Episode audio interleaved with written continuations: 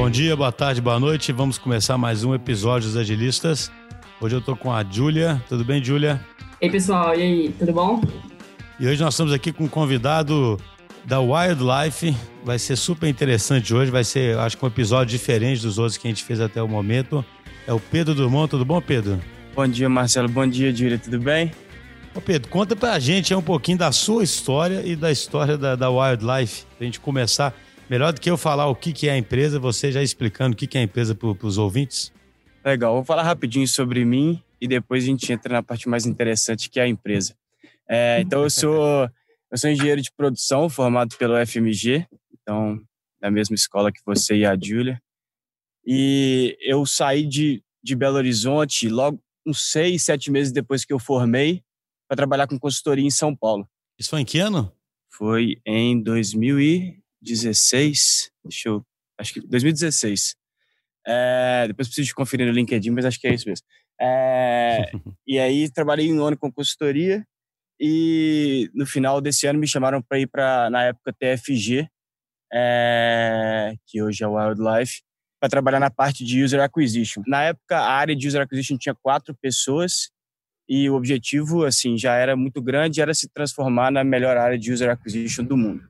Então, hoje o time tem mais de 30 pessoas, a gente tem um time muito legal lá que a gente construiu. O meu chefe, que é o Vitor Lambertucci, que é um cara incrível, e me chamou para trabalhar com ele. E um dos objetivos que ele me chamou para trabalhar com ele nessa época foi para ajudar a estruturar esse crescimento do time. E desde então trabalhei dois anos com User Acquisition. No final do ano passado, eu migrei para uma área que vai ser bem interessante, vai ser uma parte importante da nossa discussão hoje, que é uma área que está entre as estruturas de engenharia e de user acquisition. Então a gente está criando, a gente criou um time de produto em dezembro, que é um time que faz produtos internos para o time, principalmente de user acquisition. É, então estou trabalhando como gerente de, de product managers faz seis meses. A Wildlife é uma empresa é, global que foi criada no Brasil. É, ela existe há nove anos agora.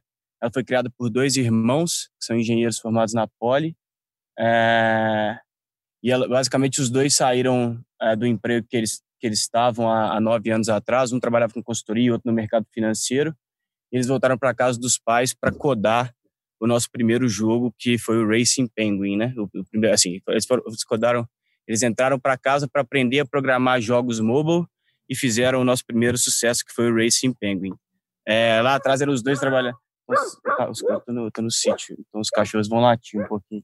Ah, normal. Hoje em dia, em tempos de quarentena. É, eu fugi, eu fugi para um lugar que tem mais espaço. Então, desde então, assim, a empresa lá atrás fazia diversos jogos um pouco mais numa pegada hipercasual e nos, nos, de uns tempos para cá a gente diminuiu a quantidade de jogos que a gente faz por ano. Então, hoje a empresa tem mais de 70 títulos lançados na história dela. É, e de uns tempos para cá a gente focou em jogos muito mais complexos e que em que o jogador se engaja muito mais. O nosso objetivo no final do dia é fazer um jogo que vai marcar é, uma geração. É, então a gente teve diversos sucessos na, na história da empresa. A gente teve primeiro Racing Penguin lá atrás, que inclusive quando eu migrei para a empresa era um dos jogos que eu já tinha jogado da empresa. É, a gente lançou o Bike Race, que foi um dos maiores jogos, se eu não me engano, ficou em primeiro lugar da loja dos Estados Unidos em download durante mais de três meses. É, depois lançamos o Sniper 3D, se eu não me engano, ali em 2014, 2015 que, enfim, é, um, é, o, maior, é o maior jogo é, first-person shooter da história de mobile e desde então foi o maior sucesso da empresa. Lançamos Castle Crush, War Machines, que são jogos multiplayer, e lançamos vários jogos, é, alguns jogos de colorir. Então, essa é, é engraçado, né? Que esses jogos de colorir são, assim, basicamente dos últimos jogos que a gente lançou, são os únicos jogos que nós construímos vários jogos em cima do mesmo gênero. Então, a gente teve sucesso uhum. com Color by Number, Colorfy e depois o Paint by Number.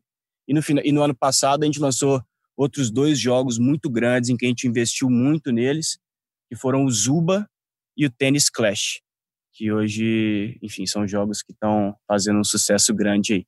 No final do ano passado a gente apareceu como uma das 20 maiores empresas de um dos 20 maiores desenvolvedores das Américas é, em receita e a única empresa do Brasil nessa lista. A única empresa não, não, se eu não me engano, a única empresa não dos Estados Unidos nessa lista. Então foi um negócio bem legal. Cara, mas só como é que surgiu essa? Não sei se você conhece, mas como é que os dois tiveram essa ideia, cara, de largar os empregos em casa, codificar um joguinho? como é que foi isso aí? Olha, a, a, parte da história que eu conheço é o. e, e, aí tal, talvez eu vou, vou, receber um xingo depois na empresa se eu falar as coisas erradas. Mas a parte da história que eu conheço é o seguinte: o Arthur, que é o irmão mais velho, né? Chamou o Vitor e basicamente assim, a ideia era que era uma indústria que estava surgindo. Na época nem tinha muito jeito de monetizar é, esses jogos. É, se eu não me engano, só se monetizava por anúncio. O Vitor, assim, os dois irmãos, né? O Vitor confiou no irmão e eles voltaram para casa para tentar, de alguma maneira, tentar a sorte nessa indústria que estava surgindo, né? E foi um sucesso incrível, foi uma sacada enorme, né? Então, permitiu que eles, assim, que eles entrassem nesse mercado lá atrás e construíssem esse conhecimento que eles têm hoje, que é, enfim, um dos principais do mundo. Não acho que teve um frame muito, assim, foi um frame de, olha, essa indústria de, de smartphones está crescendo muito, existe a indústria de jogos no mundo que já é enorme ela vai migrar para celular, vamos ser um dos primeiros a trabalhar nessa indústria para a gente crescer rápido, aprender rápido e ser melhor do que todo mundo. Então, entendo que foi mais ou menos isso que passou na cabeça do Arthur e do Vitor. Entendi. Porque eu imagino que a competição deve ser grande também, né? Deve ter tem muito jogo, né? E é impressionante vocês se destacarem tanto, porque é difícil, né? Muita gente quer e poucos vão conseguir. Né? Verdade. Acho que tem, tem algumas coisas em cima do que você falou aí. Assim, a, a indústria é enorme, né? Então, é uma indústria que tá, movimenta hoje 70 bi de dólares por ano e que esse ano vai crescer, se eu não me engano, 13% pelas últimas predições. É, então, assim, é uma indústria enorme que cresce em um ritmo alucinante. Então, mas, mas o que você falou também é verdade, né? É, é difícil de, aparecer, de, de, fazer o seu jogo aparecer e de fazer um jogo de sucesso. Então aí acho que a gente tem duas vantagens, né? A primeira é justamente essa esse know-how que a gente é, que a gente construiu, né, com tanto tempo de, de estrada e aí muito por causa dos dois irmãos terem, terem começado essa, essa empresa lá atrás e tra, trazido pessoas muito boas para trabalhar com eles desde o início. Eu tenho várias pessoas que têm muita experiência nesse, nesse mercado, que no final do dia não é um mercado tão antigo, né? que o smartphone existe Sim. há tanto tempo. E a outra parte é justamente essa estrutura de user acquisition que a gente criou. Então, você criar um jogo bom hoje é, já é muito difícil. Você criar um jogo bom hoje e garantir que as pessoas fiquem, ficam sabendo do seu jogo é mais difícil ainda. Então, toda essa estrutura que a gente criou de user acquisition, ela permite que no momento em que a gente cria um jogo novo, é, a gente mostre esse jogo e traga uma quantidade tão grande de usuários para esse jogo, é, que, enfim, que ele a gente entra num, num, ciclo virtuoso em que ele se retroalimenta com usuários. Claro que a gente está sempre com campanhas é, ligadas e, e, e, bastante agressivas, mas esse primeiro impulso que a gente dá nos nossos jogos de trazer os usuários para dentro do jogo é bem relevante para a gente, enfim, fazer um jogo que se mantém é, entre os principais do mundo. E aí a empresa nesses oito anos é, já teve um total de mais de 2 bilhões de downloads, considerando todos os jogos que ela já teve. Então, é uma quantidade enorme de gente mesmo. Então, como é que funciona essa área de user acquisition? Hein? E, e como é que você foi parar nisso? Você veio de engenharia de produção, né? Sim. Como é que surgiu essa oportunidade? Como é que funciona? Assim, tem marketing também? É acompanhamento do, do, do pessoal? Vocês trabalham com indicadores? Como é que funciona, hein? Legal. É, então, assim, o jeito mais. Vou, vou, falar de um jeito assim, simplista, mas tudo bem, porque eu trabalho com isso, então não tem problema. É, então, assim, a, a maneira mais simples de, de, explicar o que é user acquisition é basicamente a gente tá, tá comprando espaços de propaganda, e aí os lugares mais, mais conhecidos, né? Facebook, Google, mas também existem diversos outros. Então, assim, você pode pensar no Snapchat, pode pensar no Twitter, mas na indústria de jogos tem uma parte muito grande do, do, do inventário disponível que está dentro de outros jogos. Então, a gente compra muito espaço de propaganda dentro de outros jogos da indústria por meio, seja do Facebook, seja do Google, seja das ad networks, que fazem justamente esse papel de brokers entre os advertisers, né, que no caso somos nós, e os publishers, que são as empresas que a gente compra anúncios. Nós também somos publishers e vendemos bastante espaço de propaganda dentro dos nossos dentro dos nossos ads. Então, isso é, isso é user acquisition. Assim, basicamente, user acquisition é a parte do marketing que, que traz o usuário a primeira vez para dentro do jogo. Então, a gente não está pensando, a gente não está fazendo campanha de branding, a gente está fazendo É, assim, uma parte que, que hoje cai dentro do time de user acquisition é a parte de reengajamento do usuário, de engajamento, mas a principal parte dos nossos investimentos de marketing é justamente em adquirir esse novo usuário, né? Então, é fazer com que o usuário tenha vontade de ter esse primeiro contato com os nossos jogos. E Pedro, você falou no início que a, o objetivo de vocês era ser uma das maiores áreas, né, assim, das melhores do mundo, né, de user acquisition. Vocês conseguiram isso? Como que, que, que você acha que é o diferencial de vocês, assim, nessa, nessa ah, área? É, é, acho que com, com certeza mais importante, melhor, uma das melhores do que das maiores. Acho que, assim, seria super arrogante falar que a gente é a melhor e acho que, assim, a gente né, tem muito a aprender para poder dizer que a gente é a melhor ou uma das melhores áreas de user acquisition do mundo. É, o que dá para dizer é que assim a gente construiu um time muito bom.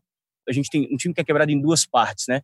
A gente tem um time que é focado em fazer os nossos vídeos e fazer, enfim, os assets que a gente usa para promover os nossos jogos. E a gente tem um outro, um outro time que é o time de onde eu vim, né? Que, que eu entrei para a empresa para trabalhar nele. Que é um time super focado em análises quant. Então, é pegar justamente esses indicadores de performance, entender o que, que funciona, o que, que não funciona, entender qual tipo de segmentação que a gente deveria estar tá fazendo com os nossos usuários. Então, quais para quais usuários a gente deveria estar tá mostrando cada tipo de anúncio, quanto que a gente deveria estar tá pagando para fazer propaganda para cada tipo de usuário.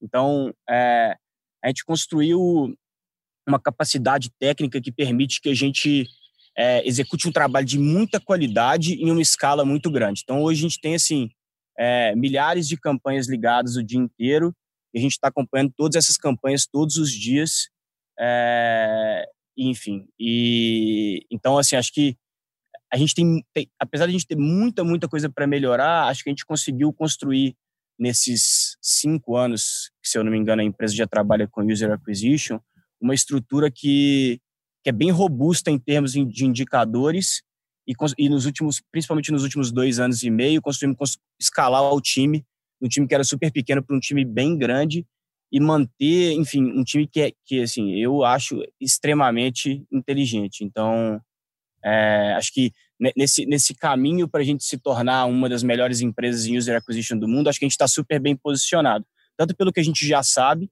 quanto pelo time que a gente conseguiu construir, que é de, de várias pessoas, tanto jovens, tanto com mais com, com tanto de experiência na indústria, mas muito bons.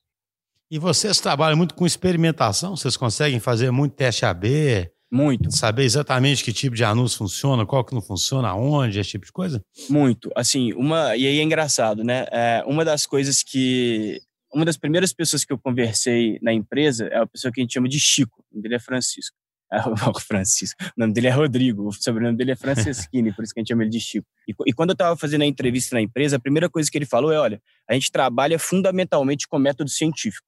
Então, basicamente, o nosso trabalho é a gente gera alguma hipótese, a gente testa, uma, testa essa hipótese, e a gente, quanto, quanto menos a gente sabe, quanto menos a gente acredita nessa hipótese, a gente gasta menos dinheiro, óbvio, e a gente ou, ou desprova essa hipótese ou a gente põe um pouco mais de dinheiro até que a gente aprende sobre essa hipótese e põe ela ou não é, no nosso dia a dia de operações.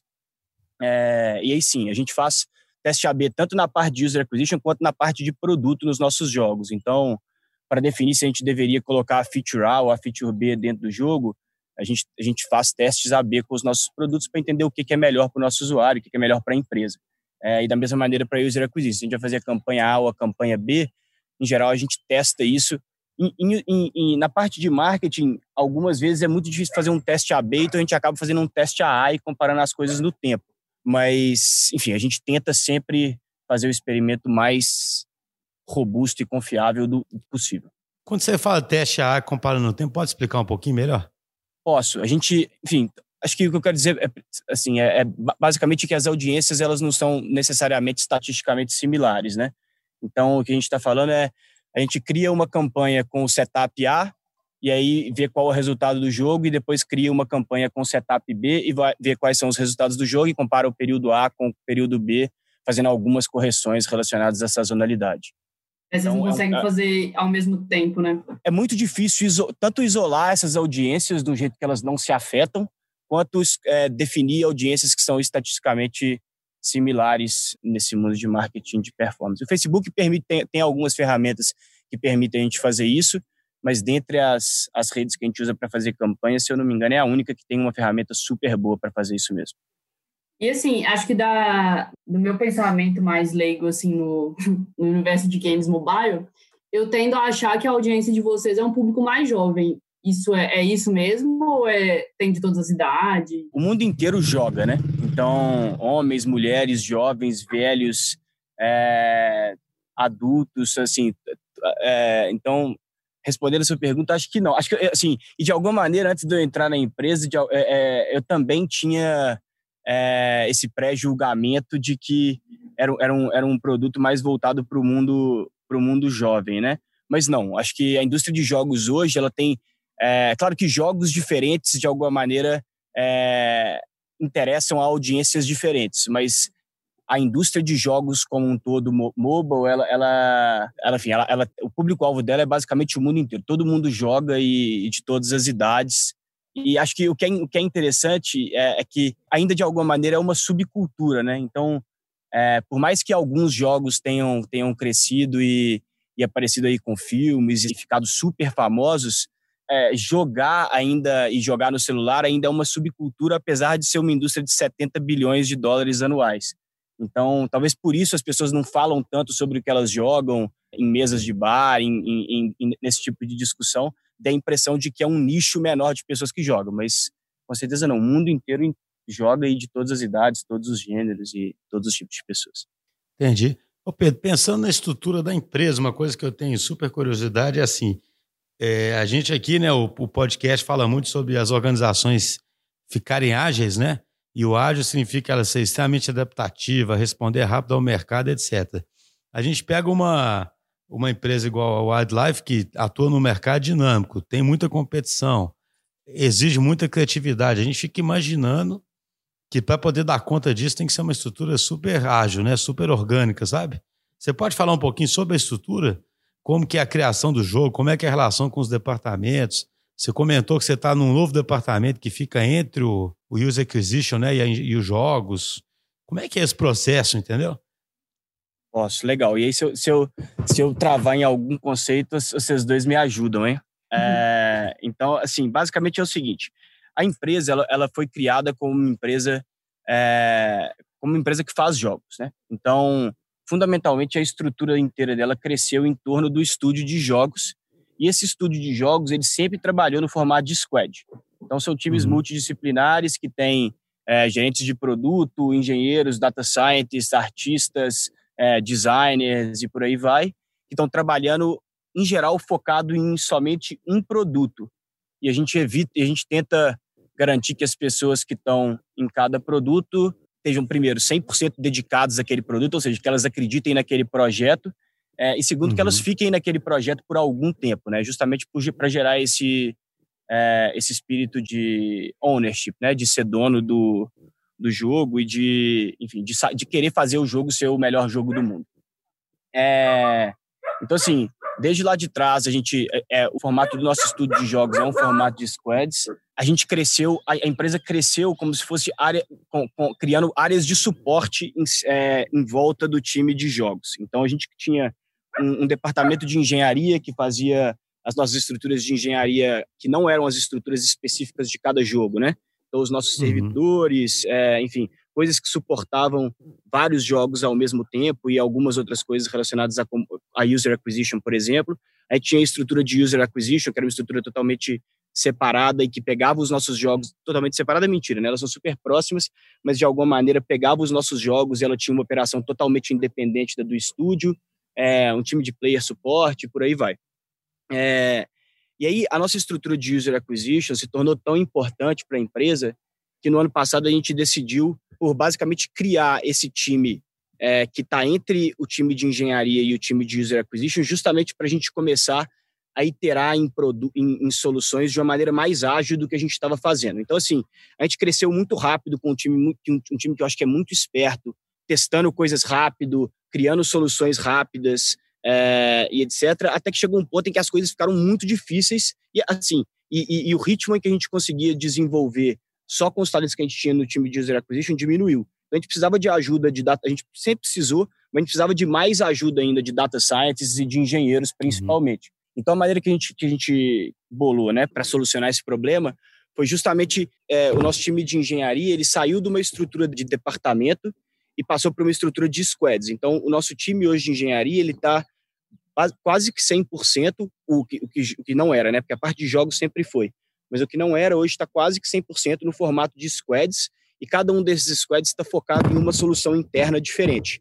Então, coisas relacionadas à automação do, das nossas campanhas de marketing, coisas relacionadas a, enfim, algoritmos que, que permitem a gente tomar as melhores decisões nas nossas operações e por aí vai. Então, os nossos times hoje, é, uma parte importante dos nossos times que estão que estão gerando soluções pros, é, tecnológicas para as nossas estruturas de suporte ao estúdio, hoje elas trabalham na, no formato de grupos, né? Então, são squads diferentes, da mesma maneira que o time de jogos, pessoas que deveriam estar nesses squads por mais tempo.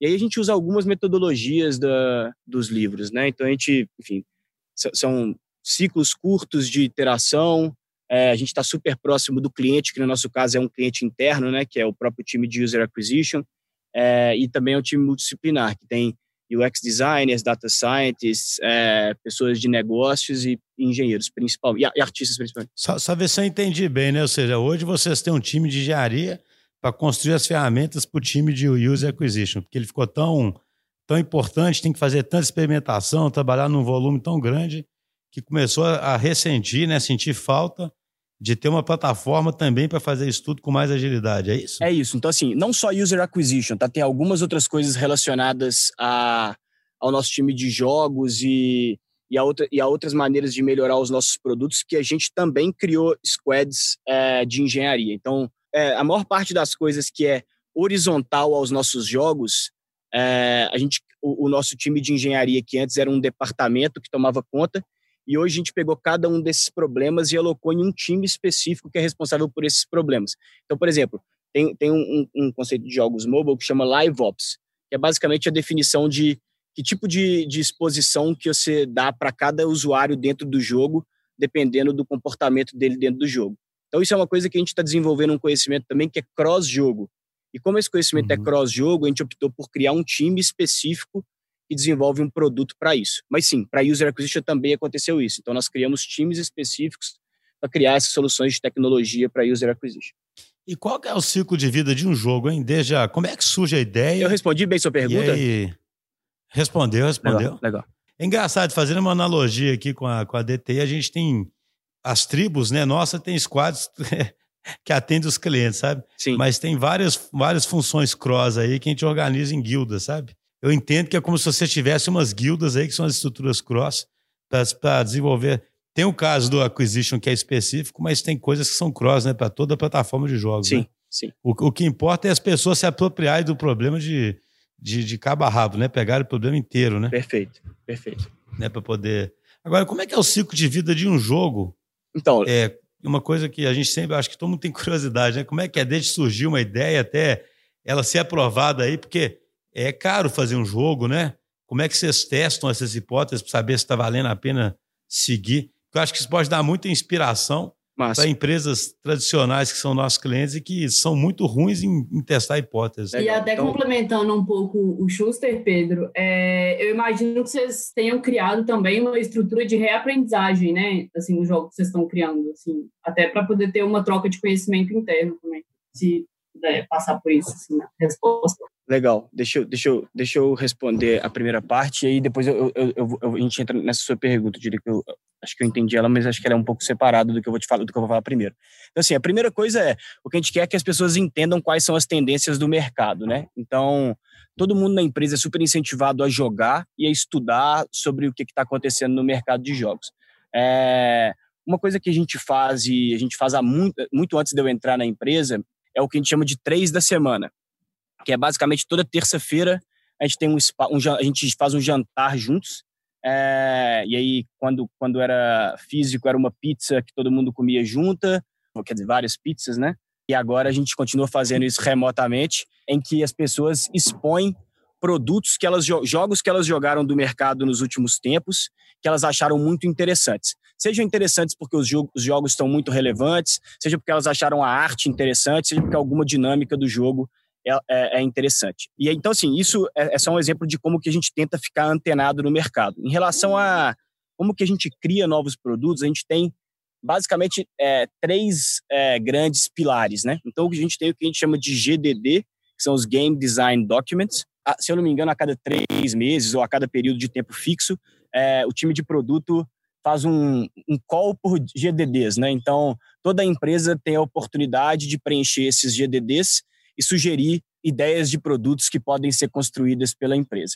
É, e aí, dos GDDs que, que são considerados interessantes entram para a fase de prototipação e são prototipados. E aí, na fase de prototipação, ah, desculpa, deixa eu dar um, um passo atrás e falar antes do, do, do, almoço de projetos. Então, além disso, também acho que num período parecido, num período de três meses ou, ou algum período fixo, é, a gente faz o que a gente chama de almoços de projetos. Então, é um pouco mais específico do que o GDD, no sentido de que as pessoas têm um espaço para elas apresentarem a ideia de produto delas para a empresa inteira.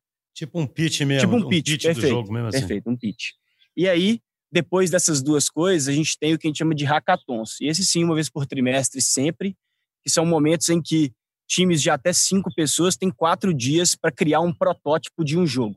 E aí, esses, esses protótipos de jogos podem ser em cima desses GDDs, em cima, do, em cima dos almoços de projetos, e a não ser que isso tenha mudado no curto prazo, as pessoas também podem ter uma ideia que não estava nos GDDs e nem no almoço de projetos. E aí, basicamente, e nós temos um time específico de prototipação que fica fazendo isso sem depender desses, desses, desses é, ciclos né, de hackathons. Uhum. Tem, tem, bastante de metodologia ágil no que a gente faz. Né? Então, a gente cria o, basicamente o MVP do jogo, que é o mínimo possível para a gente testar que aquele jogo é um jogo interessante e legal para os nossos clientes e dado que um jogo é legal, aí sim a gente passa para uma fase de alfa e beta e a gente começa a desenvolver esse jogo e testar se esse jogo é um jogo que, que enfim, na hora que a gente vai gastar o, o a maior parte do nosso dinheiro em, em propaganda para promover o jogo para o mundo inteiro, é um jogo que já tem todas as métricas que a gente precisa para confiar que vai ser um sucesso.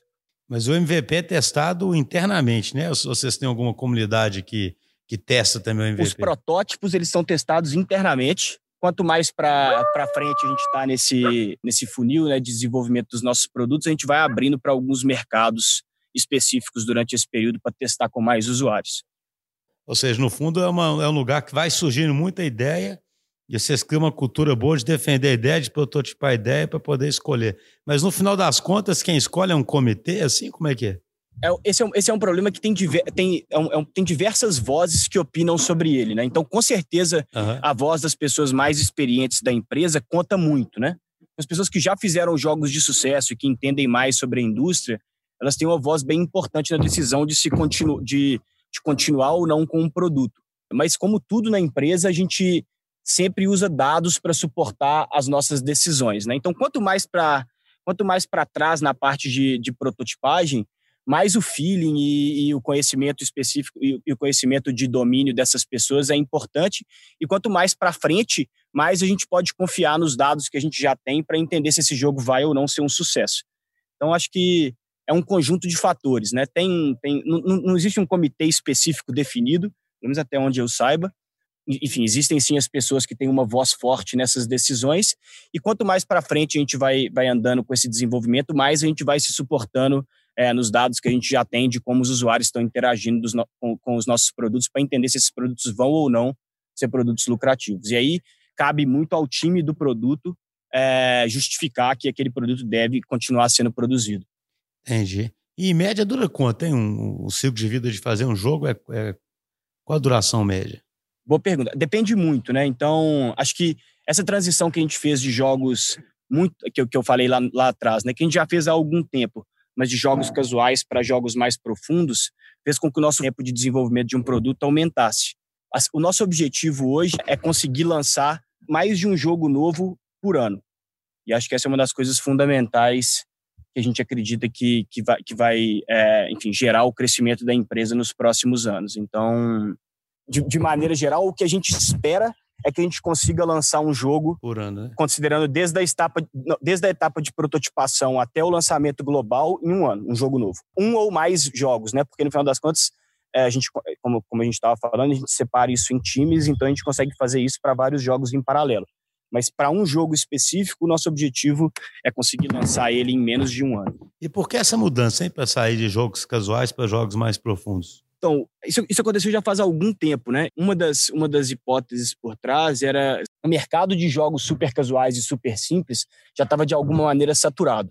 Uhum. Então, estava todo mundo trabalhando nesse mercado de jogos simples e jogos hiper casuais. E a gente viu basicamente o oceano azul no, nos jogos mid-core, é, entre um pouco menos do que casuais até mid-core. E assim, acho que deu super certo para gente, mas o, a, o mercado de jogos hipercasuais também continua crescendo e a gente vê várias outras empresas de jogos que estão focadas em jogos hipercasuais fazendo muito sucesso também.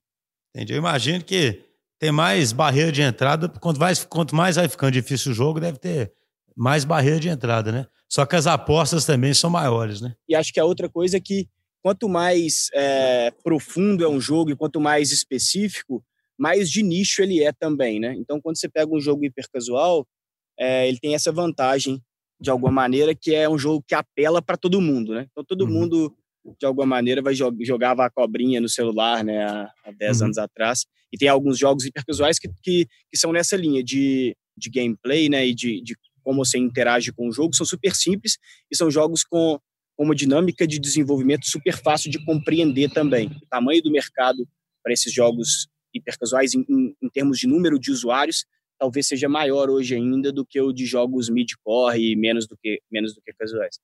Mas, Pedro, quando Sim. você fala jogos profundos, são jogos com mais, assim, que retém mais a pessoa durante mais tempo, assim, mais complexo nesse sentido? Qual que é a, a assim, a diferença tácita desses dois tipos de jogos, sabe?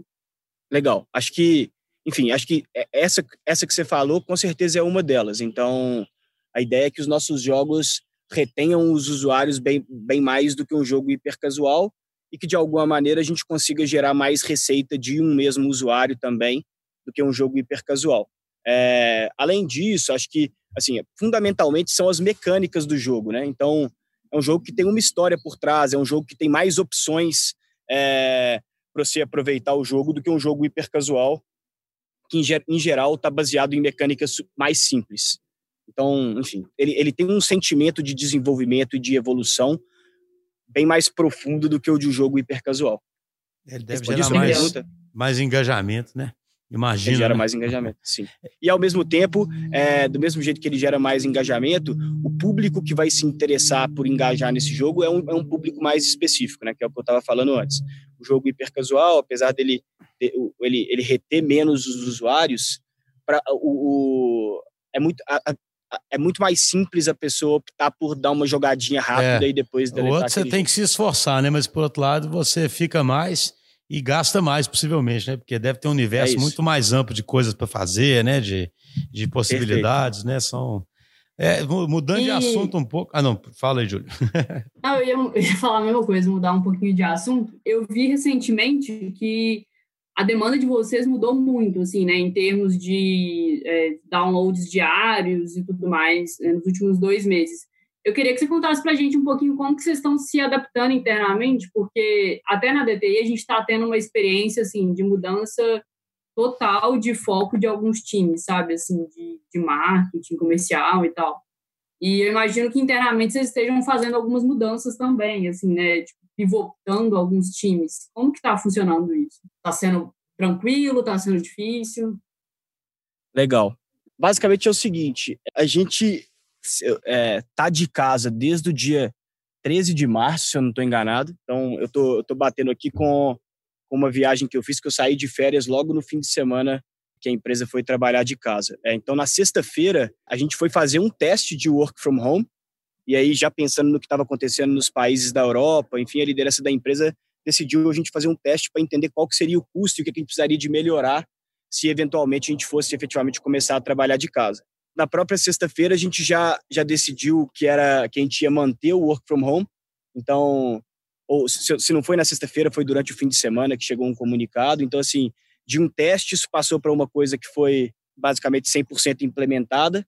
E aí ficaram principalmente os nossos times de facilities de TI trabalhando na empresa para dar suporte justamente para essa transição é, para o work from home. Né? Então, tem, alguma, tem alguns acessos de servidores que estão dentro da empresa que a gente precisa de usar VPN para conseguir usar. É, a empresa é, disponibilizou basicamente todos os equipamentos para todas as pra, que, que, as pessoas precisavam para trabalhar de casa, então cadeira, é, monitor, teclado, enfim. O meu notebook deu um problema durante durante esse período e, ele, e, foi, trocado em um dia. Então assim, é, a empresa fez um trabalho incrível em permitir que as pessoas continuassem trabalhando de casa. É um cenário horrível, né, para o mundo. E a empresa tá e, e, o volume de downloads da empresa tem crescido, na verdade. Então, financeiramente, isso não impactou a empresa, pelo contrário, tem sido aparentemente, apesar dos resultados serem um pouco imprecisos, não dá para a gente ter certeza ainda, porque muita coisa muda durante esse período. Parece que financeiramente, de alguma maneira, isso vai ser até positivo para a empresa. Mas é, o discurso da liderança da empresa é, e a maneira como está tá todo mundo se comunicando lá dentro é muito focado em principalmente, enfim, duas coisas, né? Primeiro, ajudar o mercado, né? Ajudar o mundo de alguma maneira. Então, o que, que a gente pode fazer para, de alguma maneira, suavizar, enfim, essa dor que está acontecendo no mundo inteiro? E, segundo lugar, em, em, em, suportar a saúde mental dos funcionários que estão trabalhando de casa, né? Então, a empresa está oferecendo vários benefícios novos, o que está sendo super legal. Então, toda manhã a gente tem aula de yoga é, virtual, a empresa ofereceu é, um apoio de psicólogo, é, tem uma parte de mindfulness, de meditação também. Então, a empresa está fazendo. É, tem, tem vários outros tipos de dinâmicas específicas de cada, é, de cada time. Então, os times fazem os cafés virtuais durante os dias. É, tem alguns tem desafios de exercícios físicos que, que alguns times propõem. Então, é, enfim, tem, a, a gente está pensando muito em como transformar esse momento um momento menos de menos ansiedade, de menos, é, enfim, menos, menos di, difícil mesmo para as pessoas da empresa e para as pessoas queridas das pessoas da empresa. Legal demais. É um trabalho eminentemente criativo, vocês deviam estar acostumados a ter muita interação, né? Eu imagino, né? Devia ser todo mundo muito próximo nos escritórios. Como é que era? Total. Acho que assim, eu, eu especialmente sou uma pessoa que adoro conversar com as pessoas fisicamente e, e chamar as pessoas quando eu preciso de alguma ajuda. Então foi uma mudança razoavelmente grande. É, mas tem confiado bastante nas ferramentas de telecomunicação, a gente está usando o Zoom bastante nessas de, de, de, teleconferência, né? Assim, no geral, a sensação que eu tenho é que em relação à produtividade, a gente está tá conseguindo manter um, um, ritmo bem legal. Os times novos estão trabalhando bem, a gente está fazendo bastante esforço para melhorar o onboarding de pessoas, né? Porque, enfim, a gente apesar de toda essa loucura do mundo, por, pelo que eu falei aí atrás, a gente continua, é, a empresa não mudou nada os planos de investimento dela, né? Então a gente quer, enfim, até o final do ano, acho que a gente tem o objetivo de contratar pelo menos mais 300 pessoas. Então a gente continua com um plano de crescimento muito rápido. E aí, como é que a gente faz o onboarding de todas essas pessoas numa empresa que é global agora, né? Então, escritórios na Argentina, Irlanda, nos Estados Unidos e no Brasil é, esse onboarding virtual sem as pessoas se conhecerem. Acho que essa é a parte mais dolorosa, né? Porque de alguma maneira a gente tem que trazer as pessoas novas é, para a nossa cultura, para o nosso dia a dia e, e elas entenderem como é a dinâmica do trabalho é, virtualmente. Acho que isso é, é, é, a parte mais, pegadinha mais difícil. É, concordo plenamente, porque eu vejo isso aqui na DTI também. Quem, quem já está dentro da cultura foi para casa, mas já tinha uma liga entre as pessoas, já sabe o jeito de trabalhar, né? Quem vai chegando é que chega meio perdido ainda, né? E aí. E como que vocês estão fazendo isso? Olha, assim, aqui na DTI as coisas são muito distribuídas, né? Muito descentralizadas, né? Então nem eu nem sei de forma geral, eu sei que as tribos cuidam muito das pessoas, sabe? Isso é um negócio curioso aqui, né? Tem vários, assim, as práticas começam pelas tribos e na medida em que elas são práticas boas, elas se espalham para as demais tribos, entendeu? Então eu sinceramente não consigo nem te responder. É, até uma experiência que a gente teve no próprio marketing, assim, de uma pessoa que entrou logo em seguida, é, uma pessoa descentralizada, né, que ia atuar no marketing das tribos, ela entrou logo em seguida que a gente já já de home office. E então a gente fez, assim, um, uma, um colega do marketing, ele fez uma, um planejamento, assim, né, um material para poder incluir ela no que, que seria é, no que, que a gente fazia, quais que eram as padronizações que a gente utilizava, né, como que a gente trabalhava. E assim, eu acho que de forma geral deu certo, assim, ela já já entrou bem no ritmo das demandas que estavam sendo, estavam precisando para as tribos que ela entrou. Mas é bem mais doloroso. De é, fato. tem um squad centralizado que, que, que, chama Cuidar, que cuida das pessoas, né? Então ajuda no onboard. Só que a gente também acredita que o maior acolhimento é dentro da tribo, né? Então é tanto, é tanto vamos dizer assim, o centralizado ajudando e, e vendo o que, que melhora, mas o acolhimento maior é dentro da própria tribo. Aí as tribos vão desenvolvendo as suas próprias práticas e esse cuidar vai, vai vendo as práticas boas também, compartilhando, entendeu? Massa. Bem parecido com o que a gente faz na Wildlife. Então, a gente tem um time de people, que é um time que, que centraliza esses esforços de desenvolvimento, de treinamento e etc. Mas basicamente o, os, cada, cada time, cada squad, enfim, cada tribo, a gente não usa o termo tribo, né? Uhum. Mas cada diretoria é o responsável principal por, por garantir o onboarding das pessoas no seu próprio time e, e, a gente acha que essa é a melhor maneira também, justamente por causa. Acho que no final do dia, né, acaba que a gente gera um pouco de subculturas dentro da empresa que a gente acha que é muito legal. Então, cada time tem sua própria subcultura e, de alguma maneira, quer trazer as novas pessoas é, para essa subcultura dentro da, da, cultura da empresa. Isso aí. Ô Pedro, muito obrigado, cara. A conversa está excelente, mas o, já estamos com o tempo aqui, já avançamos o tempo. Eu ficaria conversando mais, mais horas. Eu, aí, eu, eu nem assunto... vi o tempo. É, o tempo passa rápido, nem vi o né? tempo passando. É, não, passa Foi um prazer rápido. enorme. O assunto interessantíssimo, é, é muito admirável a empresa, né? No Brasil, conseguir fazer uma empresa desse jeito e um destaque global. Parabéns aí para vocês, para todo mundo e, e, muito obrigado mesmo pela, pela participação aqui nesse episódio, cara. Um abraço. Obrigado, obrigado, viu? Obrigado, Júlia, também pelo convite. Foi Com um certeza. prazer enorme, gente. Valeu aí por aceitar o convite. A gente vai se falar mais ainda. Muito obrigado, viu? Abração, pessoal. Um abração. Tchau, tchau. Valeu, gente.